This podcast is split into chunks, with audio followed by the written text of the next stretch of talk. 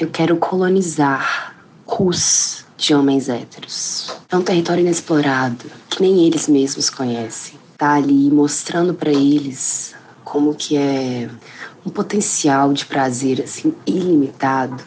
É muito gratificante, assim, ver a expressão facial da pessoa sentindo o prazer anal pela primeira vez é o que me motiva. Quando o cara fala, nossa, ninguém nunca fez isso comigo, nossa, eu nunca senti isso, é gratificante. E tem que começar devagarzinho, sempre com um beijinho, muito papo. Nunca tive feedback negativo, não. Só gemidos de prazer e agradecimentos.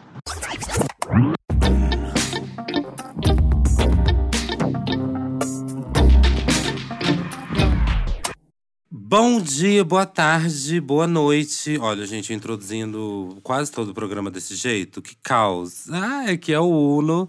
Estamos em mais um sobre o prazer deles. Não é mesmo, Neco? mais um episódio do nosso podcast e até porque a gente tem um convidado muito especial. Luca pode contar mais pra gente um pouquinho. É isso aí, o nosso convidado hoje é o Dr. Vini Lacerda. Ele é médico cirurgião do aparelho digestivo e tem foco em atendimento em pessoas LGBTQIA+, no Numa Saúde, que é uma clínica especializada em atender nós do público da diversidade. Vini, seja muito bem-vindo, se apresenta aí, fala quem é você. Muito obrigado, é, obrigado aí pela apresentação. Sim, eu sou médico, sou cirurgião do aparelho digestivo, atuo também como coloproctologista, e é isso, eu costumo falar um pouquinho sobre sexo anal, sobre os cuidados, sobre alguns riscos que podem ter com a prática inadequada, né? E o que, que você pode fazer, qual acompanhamento médico é necessário. E eu acho que a gente vai conseguir falar sobre isso um pouquinho hoje. A gente vai ter, assim, embasamento hoje. Sim, exatamente. E assim, ó, pra gente começar, Vini, vamos começar já com tudo. Quero começar arrombando. Hoje eu vou usar só palavras. uh, pra gente começar do jeito certo, me conta. Tipo assim, ó, sexo anal, cu de homem, próstata, ainda é um tabu. Tipo, os caras ainda têm muito medo de te procurar, ou procura escondido, ou não sabe como procurar. Como é que é o primeiro contato? Conta pra gente, assim. Né, o sexo anal e o ânus, né, ele é tabu entre os gays cis, né? Imagina entre os homens héteros, né? Então ainda existe muita, é, muito receio, muito medo de estar tá fazendo algo errado, de ter algum tipo de lesão, ouvir alguma história, às vezes, né, algum um relato de algum, sei lá, de alguma coisa, objeto que foi retirado no pronto atendimento. Uhum. E muitas pessoas acabam deixando de explorar sexualmente essa zona, essa um órgão que eu, que eu considero como um órgão sexual, né? Um órgão que ele pode ser usado para o sexo. Ele pode não ser reprodutivo, uhum. mas é um órgão que ele é muito inervado, ele tem muita sensibilidade e pela proximidade com os genitais ali, com a musculatura pélvica, a estimulação do ânus pode ser muito prazerosa. E ela pode sim, ser segura e ser saudável, mas não é igual penetrar uma vagina ou fazer um sexo oral. Você tem que realmente ter alguns cuidados para evitar algum tipo de lesão que pode, inclusive, te impedir de praticar sexo se ocorrer, entendeu? Eu lembro quando era criança, quando meu pai ia fazer exame de próstata, assim, ele meio que não falava sobre isso em casa. Era o momento onde ele ia fazer um exame. e tu não sabia o que exame que era, nem nada. Porque, tipo assim. É um momento solene, né, entre os pais. É, é, é muito, é muito frágil isso para ele, pra ele conseguir falar coisas além de vou fazer um exame. Sem dúvida. Né? E o que dirá ainda chegar no ponto onde, tipo, podemos falar sobre prazer nessa região, assim. Então, é, é, tu tava falando agora, eu fiquei pensando diretamente sobre isso, sabe? Foi, foi na hora que me bateu essa lembrança muito clara, assim, tipo, do meu pai falando que ia fazer o exame e era só um exame, nunca tinha resposta, sabe? E, a rotina de acompanhamento médico do homem, do homem cis, né? Ele, ele não existe, né? Então, a, as pessoas com vagina já começam o acompanhamento com o ginecologista, pelo menos a partir dos 25 anos, e vão lá coletar papel nicolau, fazer os exames e tudo. E o homem não tem essa rotina, não tem esse hábito, né? Então, além da homofobia pura que existe, né, do, do preconceito de fazer um exame, um toque, né? Ainda tem a questão mesmo de não ter a cultura do acompanhamento médico. E assim, esse tabu gigantesco, né, Vinícius? Assim, não só no próprio ânus, mas na saúde masculina no geral, né? Existe muito é, esse problema de atendimento para homens, assim, até para gays cis, por exemplo, nesse contexto, assim? Com certeza, existe sim. Existe uma questão do homem que eu acredito que é o, o medo do diagnóstico, né? Então eu falei assim, é, é melhor nem procurar para não descobrir o que é, o que é um conceito totalmente esdrúxulo, errado, porque a gente sabe que a maioria das doenças, principalmente quando se trata de câncer, é, quando detectada precocemente, a chance de cura é muito maior, né? Então, além dessa questão, existe a questão do, do, constrangimento, do toque, do ânus, de mostrar o pênis ou não. Então, de às vezes não quer ser atendido por uma médica do sexo feminino, né? Então, existe tanta coisa que envolve esse momento, né? E quando a gente fala principalmente do homem gay cis que pratica sexo anal, ele precisa de um cuidado coloproctológico também, que é o cuidado do ânus e do reto. Um cuidado sexual mesmo, igual ocorre com as pessoas com vagina, igual ocorre com o, o pênis e a próstata, né? Então, o proctologista é, encarar o ânus como órgão sexual e que ele precisa ter alguns cuidados e alguns exames preventivos, essa cultura da pessoa que pratica sexo anal, não só homem gay cis, mas qualquer pessoa, porque o sexo anal é o mais democrático de todos, né? Basta ter um ânus para você tentar o sexo anal, né? Não é todo mundo que gosta, mas todo mundo pode tentar. Eu amei isso. Gente, cu é democrático. cu é democrático. O mais democrático de todos, é verdade. Todo mundo tem, dá quem quer, né? É. Exatamente, né? Então, o potencial de dar o cu todos nós temos. e aí eu acho que é isso, falta realmente a informação, né? Que é o que a gente tenta fazer nas redes e tal. Isso tem mudado um pouco, mas muita gente fala, vai ver uma hemorroida comigo, por exemplo, e fala: você sabia que tem um exame para ver se tem HPV? Eu falo, nossa, mas eu não sabia, nunca ouvi falar disso, entendeu? Então, acho que aos poucos, com a internet, com a informação, com os podcasts, igual de vocês, a gente vai disseminando esse tipo de informação também. Ô Vini, você falou muito assim que as pessoas demoram a chegar, né? E como que geralmente o público chega no seu consultório, assim? Algum motivo específico ou realmente é uma consulta só para ver se tá tudo certinho ou já chega já com alguma questão? E quando eles chegam, como é que é? Muito travado ou normalmente quando tá com você eles já estão mais de boa? Olha, no, o meu consultório ele, ele é muito nichado, vamos dizer assim, né? Então eu tenho uma particularidade que eu atendo mais do que 90% homens gays cis. Atendo muito pouco pessoas trans, gostaria de poder atender mais, né? Mas atendo principalmente mulheres trans e eventualmente mulheres cis que praticam sexo anal, que, que é o que mais chega para mim. E eventualmente recebo alguns homens heteros cis, mas é, é mais raro. Então, assim, claro que a maior parte tem alguma demanda, né? Alguma queixa de hemorroida, fissura, dor, sangramento, mas já tem começado a chegar paciente simplesmente para fazer a parte preventiva. Não tem queixa nenhuma, tá tudo bem, consegue ter relação, dá gostoso, mas sabe da importância, exatamente por gostar de dar, que quer cuidar, entendeu? Então eles chegam lá para fazer exames preventivos, coletas, que eu acho que é importantíssimo, né? Claro que é um consultório particular, né? Um consultório de, de medicina privada e de convênios, né? Mas eu também faço esse atendimento no SUS, né? Eu trabalho no Hospital das Clínicas no ambulatório de DST anal, que a maioria dos pacientes está assintomático. Então, muitos lá estão simplesmente pelo risco de ter lesões relacionadas ao HPV e para fazer prevenção de câncer de ânus. Eu sinto muito, estava falando agora, como o Luca perguntou, né, como as pessoas chegam e tal. E a gente ainda tem a parada de que, tipo, pelo menos o, o, homem hétero, cis, assim, ele não passa a mão na bunda por medo da fragilidade, né? Tipo, é, não lava, né, gente? Meu Deus do céu. Lavar o cu direito, né? Não lava. Por exemplo, quando eu cresci, no colégio onde, onde eu estudava, a brincadeira era, tipo, passar a mão na bunda dos caras e sair correndo e o cara ficava muito irritado. Ai, passar cartão, Isso, né, gente? É, tipo, passava e saía correndo, assim. Eu gostava dessa brincadeira, no fundo, assim. e aí, queria saber de ti também, né? É muito normal chegar, tipo, os caras que simplesmente é uma região onde não se passa higienização. Meio que tu chega lá para examinar e tá muito complicada a situação por um lance mesmo, assim, tipo, de ter problemas em chegar próximo do cu, assim, do próprio cu, no caso. É uma queixa muito comum que chega para mim no consultório, que é a coceira, o prurido anal. Tem alguns casos de coceira que são realmente desafiadores, mas a maior parte você consegue corrigir falando: você usa papel higiênico, mas você lava depois ou só usa o papel? Tenta lavar direto, ou pelo menos lavar depois. E aí depois que você muda isso daí, a pessoa já reduz a coceira, entendeu? Uhum. Tem pessoas que, tipo, falam, ah, vou ficar lavando, vou ficar enfiando o dedo. Não precisa nem enfiar o dedo, lavar externo só, né? Muitas das questões proctológicas melhoram muito com, com a melhoria da, da higiene, né? Uhum. Sabe que o papel realmente ele só espalha bosta, né? Ele não, não limpa direito. Sim. Isso que eu ia te perguntar, qual é o melhor jeito de lavar o ânus, assim? Água e sabão. Água e sabão. Mas assim, sempre que eu vou no banheiro, o chuveirinho é o, é o melhor. Cagou, água e sabão. Então a gente tem que ter um bidê. O bidê vai voltar. é um, achado que, cara, esses apartamentos, por exemplo, de São Paulo aqui, não tem mal ter um chuveiro, né? O bidê não existe mais. Mas, gente, a maioria tem feito muito home office, né? Eu acho que ficou. Claro que tá voltando aos poucos, mas muita gente tá trabalhando de casa ainda. Assim, ah, como é que você higieniza depois de, de, de evacuar? Ah, eu passo papel. Eu falei assim, por que, que você não toma um banho, lava? Precisa tomar banho tudo, mas lava só o que precisa sabe? Você não tem uma duchinha higiênica, que é fácil de instalar também, né? Entra no chuveiro rapidinho, lava ali, seca com a toalha sem esfregar muito, sabe? É o melhor jeito. Isso me lembra um amigo meu que ele tem a, aquela. Um amigo meu. Não, um amigo meu de verdade. um amigo meu contou uma vez. Pra onde tá indo esse papo, mas vou- vou seguir. que ele tem a privada japonesa que tem o, a duchinha quente, tipo morna, assim, né? Ele faz o cocô e aí, tipo, ele liga a duchinha lá e já limpa e aí ele tá novo, assim. Eu tenho tanto ciúme dessa privada, eu acho ela tão maravilhosa. Sim. É, mas é caro. Eu, eu vi no. no É, lugar deve ser absurdo. 30 mil, sei lá, um absurdo. Sim. Nossa, É, muito- existe esse babado. Né? Inclusive, isso é real, Vinícius. É- Essa coisa de. A posição que a gente faz. é, assim, é, o papo tá indo, né, pra, pra fezes. Quando, é, a gente, o episódio é sobre escatologia.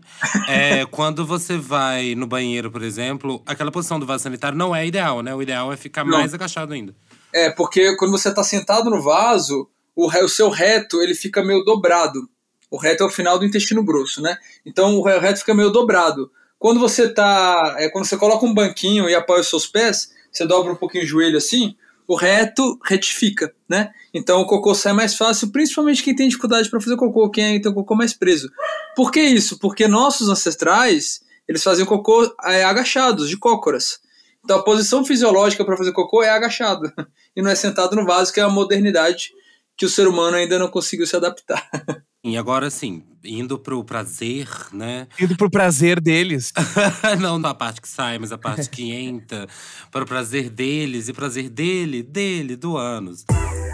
Graxas buraco certo. Para você lacear o sapatinho e se deliciar com a fácil entrada do seu pezinho. O ponto G, Vini, é realmente lá mesmo? Eu acho que não. É, eu acredito que o, o, o, o, estímulo prostático é muito prazeroso, né? E ele realmente pode é, te dar muito tesão, inclusive te fazer gozar com, com a estimulação. Mas é, o, o sexo anal e o prazer no ânus vai além da próstata. Por isso que pessoas com vagina têm prazer também. Tem, tem mulheres que já me falaram que, que, gozam, é, é, que gozam só com sexo anal, entendeu? Então não é só a próstata. Por que isso? O ânus ele é muito, ele tem muitos nervos, ele é muito sensível, tem muitos vasos sanguíneos também, e ele tem uma muita, muita proximidade com toda aquela é, com os genitais, né, com a própria próstata, o pênis, a vulva, né? Então esse, esse estímulo do ânus, por exemplo, um cunete, pode fazer você ter tesão sem necessariamente um estímulo da próstata, entendeu? Então eu não acho que, que existe um ponto G do ânus, apesar de que o estímulo da próstata ele é muito prazeroso e deve ser sim ser explorado, com certeza. Mas não acho que seja fundamental o estímulo para se ter tesão no sexo anal. Mas é fato que homens cis e mulheres trans têm mais prazer nessa região? Ou é uma coisa muito é, fisiológica, enfim, que depende de cada um, né? Vai depender de cada um, de como cada um sente prazer? Ou é um fato que, por conta da existência da próstata, essas pessoas sentem mais prazer? Eu, sinceramente, eu acho que não, né? Eu já vi dados de mulheres cis, é, em torno de 40% já tentaram sexo anal, em torno de 5 a 10% fazem com alguma frequência, entendeu? O que eu acho que muitas vezes acontece com a mulher cis, heterossexual principalmente, é que ela não se prepara para o sexo anal igual o homem gay e a mulher trans. Porque muitas vezes ela não tem lubrificante, então ela acaba se machucando mais. Muitas vezes ela não tem muita noção da questão de lavagem, chuca, ou qualquer. Ele ali é pega, é pega de surpresa para poder dar o cu, entendeu? E isso às vezes acaba sendo desconfortável, e o, o, homem acha que é uma vagina também, que a dor é normal, e não é normal, não é normal sentir dor no sexo anal. Então acho que falta um pouco de preparo das mulheres cis hétero nesse aspecto. Por isso que muitas falam que às vezes não gostam, entendeu? Mas eu não acho que a próstata, próstata seja um fator determinante para o prazer anal, não, sinceramente. E ô, Vini, tu tocou num assunto agora, eu fiquei pensando também sobre a preparação pro sexo anal, assim. Tipo, tem um, um guia exato, assim, ou a chuca já tá tudo certo, ou tipo, até como seria a chuca ideal, né, pra fazer, tipo assim. Conta pra gente como é que é a preparação, tipo assim, que tu indicaria, que tu acha que seria mais certa, assim. Eu vou ser até ousado, eu falar assim que não necessariamente você precisa de chuca para fazer sexo anal, né? Por quê? A gente tem que entender o porquê. Primeiro que cada pessoa é de um jeito, mas a maior parte do sexo, da penetração, ela ocorre no canal anal, que tem uns 4 centímetros, e o reto, que tem uns 15. O, o reto é um reservatório de cocô. Quando o, o cocô chega no reto, você tem aquele clique, eu tô com vontade de fazer cocô. Aí você vai no banheiro, faz cocô, esvazia o reto, aquela vontade passa. Então, se você não tá com vontade de fazer cocô na hora, provavelmente não vai ter cocô no reto. Talvez tenha algum resíduo, né? Que, tipo, fica uns pouquinho sujinho ali, que eu acho que a lavagem, nessa, a chuca, nesse aspecto, pode ajudar a limpar o, o resíduo que às vezes pode sujar e, e causar o cheque da mesma forma, né? Mas aí, por isso, fazer uma lavagem, uma chuca mais econômica. Evita de colocar muita água, ficar muito tempo lá injetando água com a torneirinha, ou fazer várias vezes, entendeu? Se você fizer uma lavagem, sei lá, 200, 300 ml de água, só para lavar o final do reto, para tirar esse resíduo, já é suficiente. E outra coisa, talvez mais importante do que a lavagem, é dieta, né? É cuidados com dieta. Então, no dia que você for dar, evita feijão, evita leite em excesso, que dá muitos gases, evita alimentos que estimulam o, o intestino a funcionar, como café e chocolate, né? E, e comer fibras. Quando você come fibras, apesar das fibras estimularem o intestino a funcionar, o seu intestino fica mais regulado. Então você vai no cocô, faz cocô sempre na mesma hora. E até alguns tipos de fibras, como o psyllium, a chia, que eles são tipo uma esponja. Então eles limpam o resíduo de cocô do reto e o cocô sai de uma vez. E muitas pessoas, não são todas, conseguem ter a relação sem fazer a chuca e não passam um cheque, não, não tem acidente com fezes. Gente, tem que comer chia. Achei muito interessante tudo isso que você tá falando. Dica de ouro. A chia é a Queen, então. Eu É. amei. Eu tô me sentindo no programa da Palmeirinha, gente, que a gente dá dicas assim. Usem É sal do Himalaia. Assim, usem chia. Usem chia. Essas dicas servem também, por exemplo, assim, Vini, vou dar a primeira vez. Essas dicas também servem ou tem mais alguma coisa que eu posso fazer ali pra Segurar a dor. ser mais agradável? É. Tem gente que usa até xilocaína, né? Assim. Tem gente que usa, o problema é o seguinte, a xilocaína é um anestésico local. E eu acho que o termo, a dor é um termômetro de que tem algo que, tá, que não, tá, não tá muito bem. Entendeu? Se você anestesia o local, então você pode se machucar e não perceber. Né? Então, apesar de talvez ir mais fácil com a xilocaína, eu não recomendo. O ideal é sempre lubrificar bastante. Mas da primeira vez, a primeira vez realmente não vai ser fácil. Né? Então, que, que é uma boa? É você treinar com acessórios, brinquedos em casa. Quando você se penetra, você tem um controle maior de, do quanto você está sendo penetrado, do que, por mais cuidadoso que o ativo seja, ele não sente o que você está sentindo, né? É, outra coisa, posições que eu acho que são melhores também para a primeira vez, é você ir por cima ou de lado, porque dessa forma você faz o movimento e você tem o controle da penetração. Quando você está de frangaçado ou de quatro, você fica meio estático na cama ali e quem faz o movimento é ativo. Então, assim, se ele for um pouquinho a mais e você sentir dor, você vai contrair e vai ficar mais difícil, né? É, você fica à mercê ali, né, do pauzão do ativo, né? E os, e os ativos muitas vezes não são carinhosos. Não, isso, eu acho que nem é só questão de carinhoso, ele realmente não sabe o que está acontecendo. Então, às vezes, ele foi um pouquinho a mais e ele está com tesão. Ele pode estar sendo cuidadoso, mas ele não tem noção da dor. E se doeu, é para esperar um pouco. Às vezes, se deu um pouquinho, espera um pouco até o esfíncter relaxar. Principalmente o esfíncter é o músculo do ânus. O esfíncter interno, que a gente não tem um controle muito voluntário. Então, se está doendo, é porque ele está contraindo ainda. Aí parou de doer, ele deu uma relaxada. E como qualquer músculo, uma hora ele entra em fadiga, ele acaba relaxando. Então você consegue penetrar mais um pouquinho, mas tem que ter paciência. Então muitas vezes o acessório, o brinquedo ajuda, porque se você ficar nesse movimento só com o pênis ali, às vezes o cara acaba perdendo a ereção, né? Então às vezes pedir para ele brincar um pouco com o acessório antes para você trabalhar esse relaxamento, aí depois, isso é excitante também, né? E depois ele vai lá e penetra o pênis, entendeu? São dicas, né? Sim, total. Uma amiga minha, por exemplo, ela adora comer cu de macho. E ela falou assim, falou, ai, amigo, tipo, como esse… Eu, né, expliquei pra ela essa coisa do esfíncter interno e tal. Ela falou, olha, amigo, então quer dizer que esse esfíncter interno é assim… Quando eu ganhar a confiança do macho, eu consigo comer o cu dele e finalmente fazer essa reparação histórica. E aí, ela falou assim, que ela conseguiu fazer um sexo… O, o beijo grego, né, que é esse sexo em que você faz um, um oral ali no, no ânus da pessoa, né? E aí vai relaxando, e aí você vai enfiando o dedo. Lembra de estar de unhas cortadas, né? Sim. E aos poucos você vai conseguindo entrar, né? Assim. Tesão ajuda muito. E aí o sexo oral anal, o cunete, o brinquedo, o dedo, são formas de você ir relaxando, né? É um detalhe importante, porque o tesão ajuda. Mas muitas pessoas, às vezes, para poder te mostrar que tá gostando, fica lá batendo uma, estimulando o pênis, ou então a mulher estimulando a vulva. E muitas vezes esse estímulo na primeira penetração, você já reparou que você tá com muito tesão, você acaba contraindo ânus, na hora que você vai gozar, por exemplo, né? Sim. Sim. Então, muitas vezes na primeira penetração, que é a mais difícil, não fica mexendo no pênis ou na vulva. Deixa quieto, deixa, deixa entrar. Depois que entrou, que tá indo bem, você volta a se estimular. Que aí você evita essa contração involuntária também. Ah, nossa, dica, outra dica de ouro aí, ó. Tava falando agora, eu fiquei pensando também até sobre a intensidade, né? Tipo, tem as pessoas que vão com carinho, tem gente que vai sem carinho mesmo, vai de qualquer jeito, né? Mas, tipo, independente da forma, ou dependente da forma, assim, queria saber, Vinícius, se, tipo, é, pode causar hemorroida diretamente ligada ao sexo anal. Tipo assim, tá, teve uma noite que, tipo assim, alguém avacalhou e aí no outro dia a pessoa acorda com hemorroida ou não tá diretamente ligado, assim. Essa é uma dúvida bem comum. E o que acontece? O que, que são as hemorroidas? Hemorroidas são estruturas que todo mundo nasce com um mamilo hemorroidário, que é uma bolsinha de sangue que ajuda até a, a, na continência segurar o cocô, né? Sim. Que é como se fosse as pregas, né? É, o que a gente vê ali, que é aquelas, aquelas bolinhas ali, é, são tipo os mamilos hemorroidários. E tem pessoas que, que têm é, sintomas desses mamilos hemorroidários, que é dor, sangramento, sai para fora, né? Que a gente fala que a pessoa tem uma doença hemorroidária, tá? Então, assim, a, a, o sexo anal ele não causa hemorroida, você já nasce com ela e algumas pessoas têm uma predisposição a ter sintomas.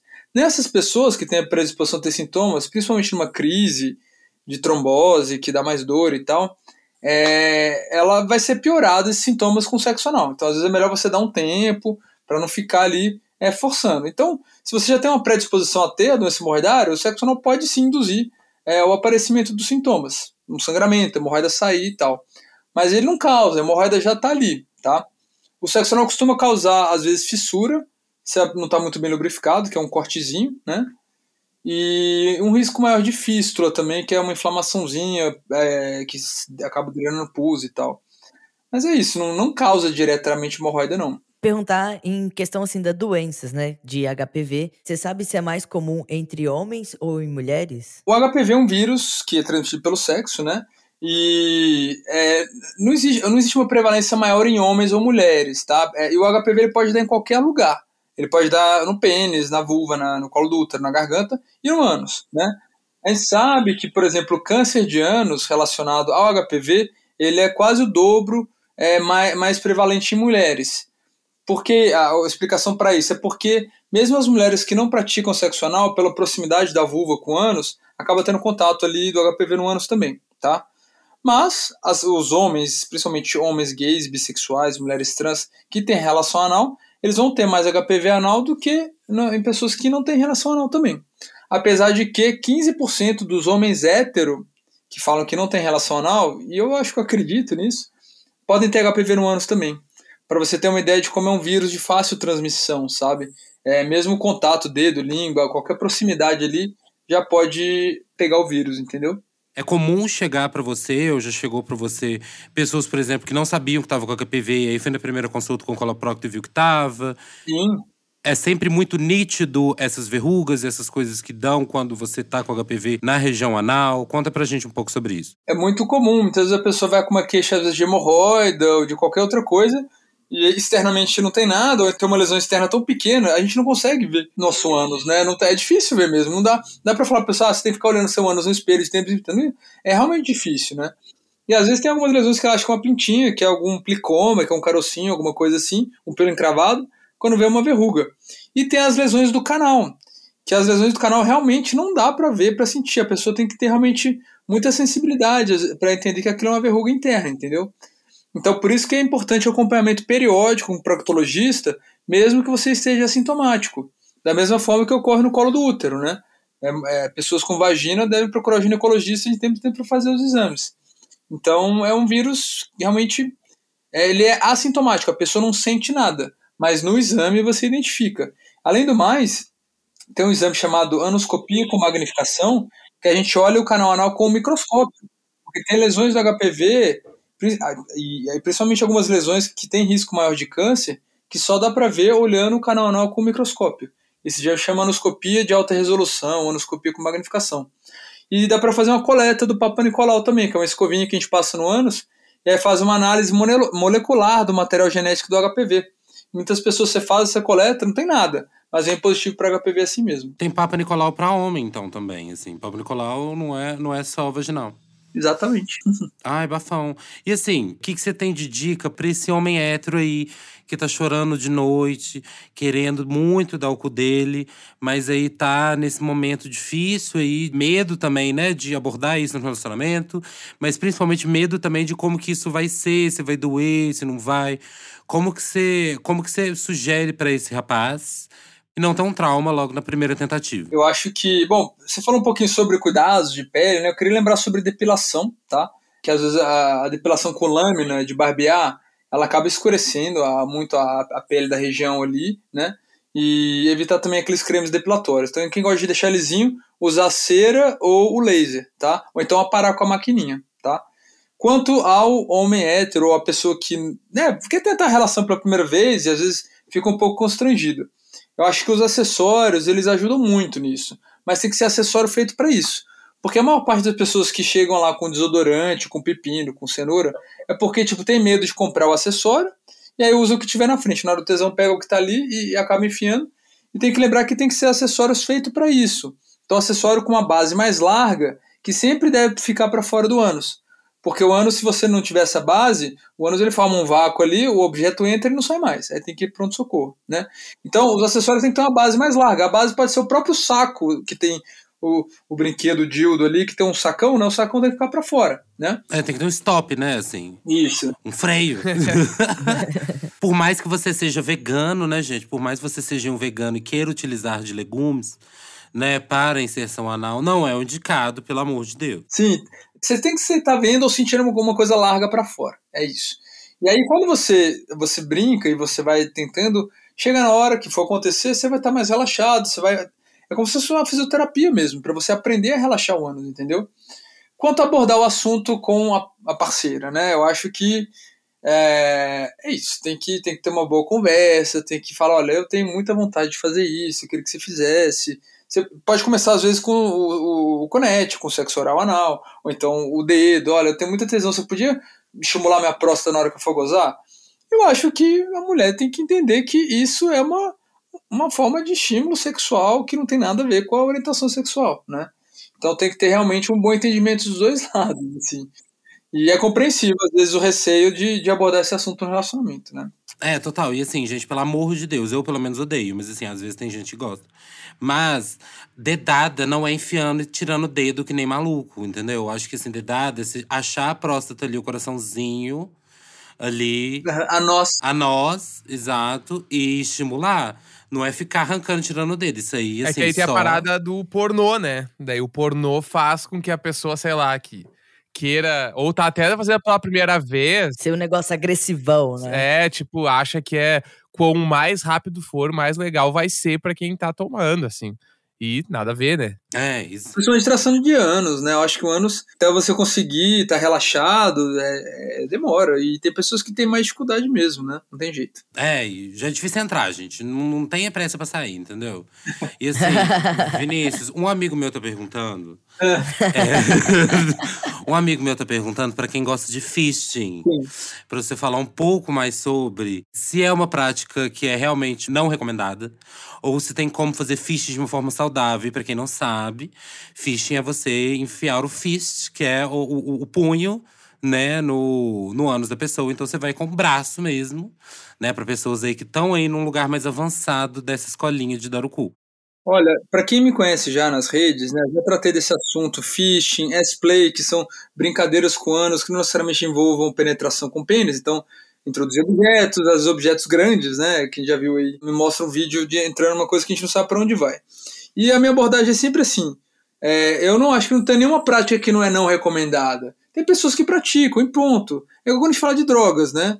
Ah, é usar droga faz mal? Tem pessoas que usam drogas e ponto, entendeu? E quando a gente fala dessas práticas um pouco mais extremas, as pessoas que fazem, que praticam, elas têm que ter ideia dos riscos que envolvem isso e como fazer da melhor forma possível, né?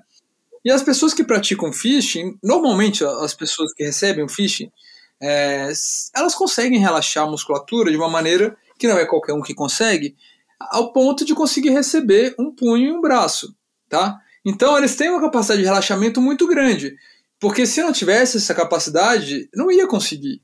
Tem gente que até prolapsa, né? O próprio ânus, né? Exatamente, é o Rosebud, né? Que é a rosa, né? Que tem gente que tem tesão Rosebud. aquela rosa saindo ali. Então, assim, eu acho que tem gente que gosta e a gente não deve nunca, nunca é, recriminar ou discriminar. Agora, a pessoa tem que falar: olha, você tem que fazer dessa forma, você tem que saber o seu limite, você tem que fazer isso de uma forma sóbria, pra, né, se você está muito drogado, o seu limite ele é a mesma questão da lidocaína, do, do anestésico, né? Então, quando você usa uma substância para tirar o seu limite, você pode se machucar. Então, é nessa hora que ocorre a perfuração, nessa hora que às vezes acaba lacerando ali o ânus, enfim. E quem faz o phishing também, é, às vezes a pessoa vai com uma pessoa inexperiente, não dá. Quem, o fister, né, que é a pessoa que fista, tem que ser com calma, a unha tem que estar cortada, o jeito de colocar a mão. É isso, eu sempre tento acolher essas pessoas e falar, olha, continue praticando e saiba que pode acontecer isso, isso, isso. Se você sentir isso, isso, isso, procurar um médico, né? Eu Não vou nunca recriminar nenhum tipo de prática sexual, a não ser que envolva não consentimento, né? Que quando a gente começa a falar de algumas coisas que não envolvem consentimento, já começa a ser um pouco mais grave. Agora, os fetiches, as fantasias, elas devem ser exploradas e tem gente que gosta e pratica e vive bem. E a pessoa que é fistada tá ali, não usa fralda, não, não tem colostomia nem nada. Ela tá vivendo normalmente. Arrasou, Vini. Você que tá ouvindo a gente, pra lembrar, se você quiser mandar sua pergunta, você fica de olho nos nossos conteúdos no Instagram, arroba sobre o prazer deles. E também você pode mandar a sua dúvida pra gente, ou sua questão na nossa DM, ou no nosso e-mail, contato arroba centomesmo.com.br. E a primeira mensagem que a gente recebeu aqui é do Douglas, ele tem 30 anos, e ele mandou um relato Façam sexo anal. Eu era extremamente travado com isso. Achava que era coisa de gay e tal. Até que conheci uma mina que amava comer o cu de homem. Mano, ela foi começar com um beijo grego. Eu logo vi o potencial da prática. Depois ela começou umas dedadas e aí eu já achei maravilhoso. Quando ela comprou uma cinta pau, velho, minha vida mudou. Hoje é o melhor Rivotril. Tomar no cu. Gente, maravilhoso. Muito obrigado, Douglas, por esse lindo relato encorajador para quem estiver ouvindo aí. Ele já começou dando uma dica: façam sexo anal, né? Exato.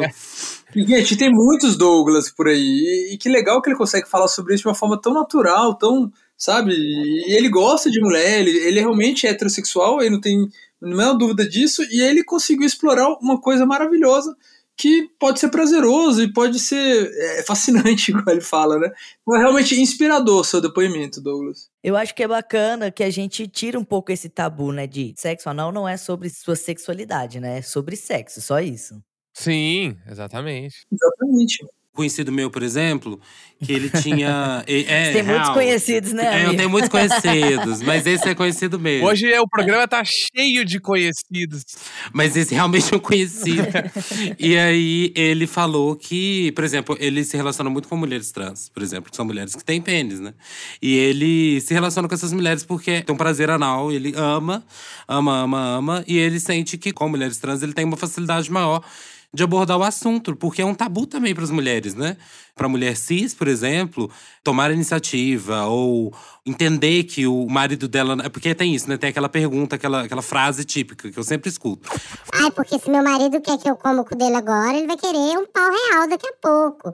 Eu fico, mano, não tem nada a ver, sabe? Assim, é sobre um estímulo anal. Se o estímulo tá vindo de uma prótese ou se tá vindo de um pênis, é, isso independe. É um tabu, principalmente para essas mulheres cis mais conservadoras, porque é um lugar de estímulo, é um lugar gostoso, é um lugar legal, entendeu? É, é muito maluco você, por exemplo, privar de experienciar uma área do seu corpo porque X ou Y fala que você vai mudar de sexualidade por causa disso aquilo vai definir a sua sexualidade dali pra frente.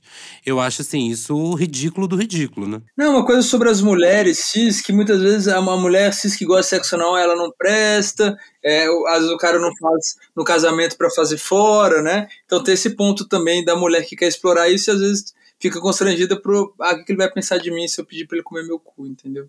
É, tem esse lado da história também. A gente recebeu um outro relato da Tatiana, né? Que ela mandou. E ela falou o seguinte: Eu adoro comer o cu do meu marido. Ele é um dos tipos que nem lavava o ânus direito. Hoje em dia, eu considero o ânus dele um apartamento com porcelanato brilhante de tão limpinho que ele mantém. Ai, que gracinha. esse aí tá seguindo direitinho. Eu mesma tinha essa trava com ele. Eu achava degradante pensar nele de quatro e comendo. Mas depois da primeira vez, eu me achei tão empoderada que viciei. Literalmente salvou meu casamento. Achamos uma prática que mudou a nossa vida sexual. Então, aí a gente tem um relato também de alguém que realmente uh, mudou a vida sexual no casamento, né? Tatiana bem sucedida, leu lá o livro Casamento Blindado. E assim, arrasando, né? Assim, destravando as pregas do marido e as pregas do casamento, né?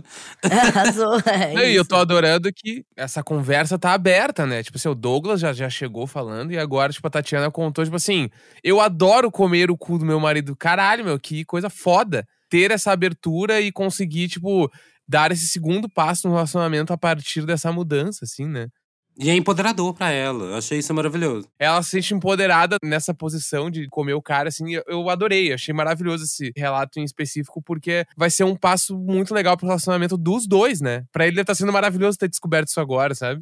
Eu acho legal a gente ter essa conversa aqui no podcast, porque a gente às vezes fala sobre várias coisas, muito sobre sexo, mas a gente nunca fala sobre isso, né? Sobre dar o cu, sobre o ânus, que isso não tem a ver com sexualidade, que fica num lugar tipo, ah, não vou falar isso, vou falar só que eu sou comedor, que eu sou transudo, sabe? Mas não vou falar o que que eu gosto, ou minhas preferências, ou quando é aquela coisa extremamente machão, né, do caralho, assim, que é, nossa, vou como minha namorada, não sei o que lá, não sei o que lá, mas eu mesmo falar que eu quero dar o cu, ou a minha esposa falar que ela gosta de comer o cu, é uma coisa que dificilmente você vê se compartilhando ali com os amigos. Então é importante a gente saber que as pessoas estão fazendo isso, que é uma coisa comum, né, que é natural. Conversar mais sobre isso também para que seja feito de uma forma saudável, né? Com certeza. E tem mais relato, Luca? Temos mais um pra gente finalizar aqui. O Júnior, ele perguntou, na verdade. Eu percebi a importância de me ligar no meu ânus depois que tive HPV. Eu ficava achando que as bolinhas eram umas hemorroidas, até que fui no colaproctologista. Eu falei certo? Coloproctologista. Coloproctologista. Isso aí, muito obrigado. E ele me contou. Fiquei super mal, mas a operação foi suave, tirando o pós-operatório que foi bem traumático. Mas hoje tudo certinho. E é isso, recomendo que todos os homens, principalmente, se liguem na saúde do reto. É comum isso, Vinícius, de acontecer isso, por exemplo, da pessoa achar que é uma hemorroida e descobrir que é HPV? Com certeza. É, os sintomas no ânus, ele- eles, se parecem muito, né? Então, às vezes, ah, tô com um caroço, acha que é hemorroida. Ou então, acha que tá é o sangramento, acha que é hemorroida, e aí vai ver é uma inflamação no reto por gonorreia, entendeu? Então, a avaliação médica é muito importante. É por esse motivo que eu não faço telemedicina. Sim. Ah, é, não tem jeito, né? Mandar a pessoa abrir o cu na cama. E o exame não é só olhar, né? Tem um toque, tem um aparelhinho que a gente coloca pra ver por dentro, né? Então, ainda não dá pra fazer isso pela webcam. Ai, é uma pena, gente. Ainda não chegamos lá nesse nível de tecnologia. Quais doenças podem acometer o ânus? Você falou do gonorreia e o HPV. Todas, na verdade, as mesmas que acometem o pênis, a vagina, a boca, podem ocorrer no ânus.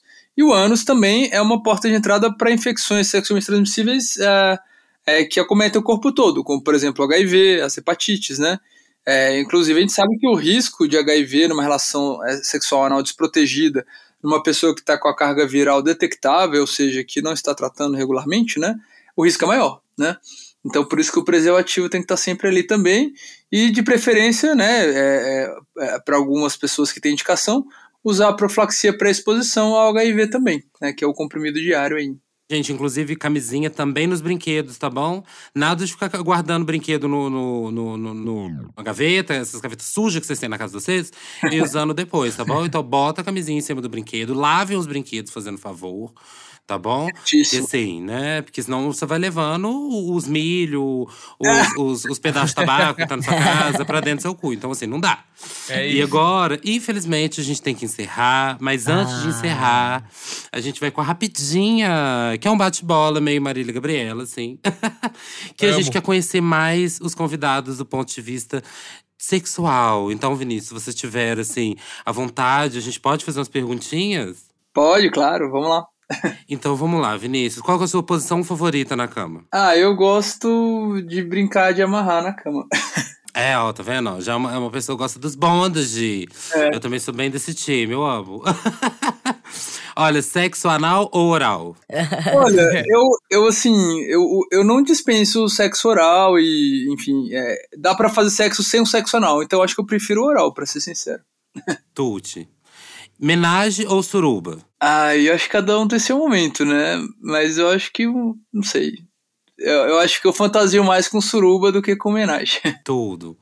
Britadeira ou amorzinho? Você é o cara que se gosta de um rolê mais violento ou um rolê mais romântico e tal? A questão da britadeira, eu, eu acho que eu prefiro o amorzinho, assim, no, no dia a dia, né? Mas eu acho que Uhum. a, a britadeira tem, tem seu momento também. Mas acho que se for pra escolher, amorzinho. por cima ou por baixo, Vinícius? Ah, eu acho que eu prefiro por cima. Local mais inusitado que você já transou? Numa loja de artigos eróticos em São Francisco. Tua última pergunta: você é mais do ficar no silencioso? Cara, na hora que eu vou gozar, eu pareço um porquinho esquartejado, assim. Então, acho às vezes tem que tampar minha boca né, nessa hora. eu adoro, gente. Então a gente vai chegando agora ao final de mais um episódio sobre o prazer deles. E assim, Vini, eu quero muito, muito, muito te agradecer pelo papo. Incrível tudo que tu falou pra gente, várias coisas que eu aprendi nesse episódio, além de tudo, né? E a gente conseguir falar mais abertamente sobre cu, que eu acho que é o mais importante que esse podcast se propõe a fazer. Então, queria uh, que tu pudesse aí falar onde as pessoas te encontram, como elas encontram teu trabalho, uh, deixar uma mensagem também para quem tá ouvindo. Ah, muito obrigado, gente. Foi adorei, me diverti muito aqui, foi passou rapidinho, né? E parabéns aí pela iniciativa de falar desse assunto, né? E, e de uma maneira tão, tão aberta e tão, sabe, me senti super à vontade para falar.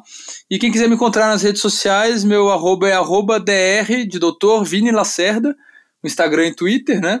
Tem o meu site também, que você consegue agendar consulta e tal, e entrar em contato, que é doutordrviniciuslacerda.com. É isso, eu respondo direct, tô sempre ali, tô sempre à disposição. E obrigado mais uma vez. Maravilhoso. Então é isso, galera. E os últimos recadinhos aqui sobre o prazer deles tem episódio novo toda quarta-feira para você não perder nada. Não esquece de seguir a gente nas plataformas de stream e nas redes sociais em arroba sobre o prazer deles.